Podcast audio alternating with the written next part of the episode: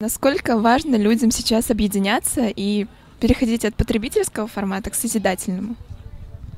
Нужно объединиться, чтобы как бы друг друга чувствовать, понимать, и за счет этого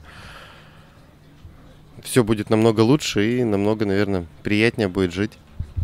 А Как вы думаете, на основе каких понятий, на основе каких ценностей должно формироваться такое общество? Как человек должен относиться к человеку в таком обществе? Понимать друг друга и чувствовать каждого человека, который находится в этом обществе. Какие-то вещи, которые там кому-то нравятся, не нравятся, как-то нужно, ну, сглаживать. Что для вас значит понятие совесть? Совесть. Совестливый человек это мигнула аварийка, когда тебе помогли. Когда ты увидел бабушку, которая сидит, у нее вот жизненная ситуация такая, ты дал эти 100 рублей, тебе от них не холодно, не жарко, ты там, на шоколадку их же потратил.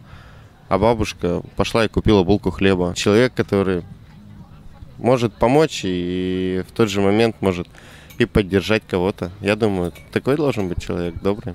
От чего вы получаете больше внутреннее счастье, удовлетворение? От того, что вы помогли кому-то, или от того, что вы купили, например, дорогую машину, на которой копили долгие годы? Мы все люди, и в любом случае счастье ты получаешь от какого-то внутреннего счастья. Человек же, он счастье это же как единое. Больше получаешь удовольствие от того, что ты помогаешь людям.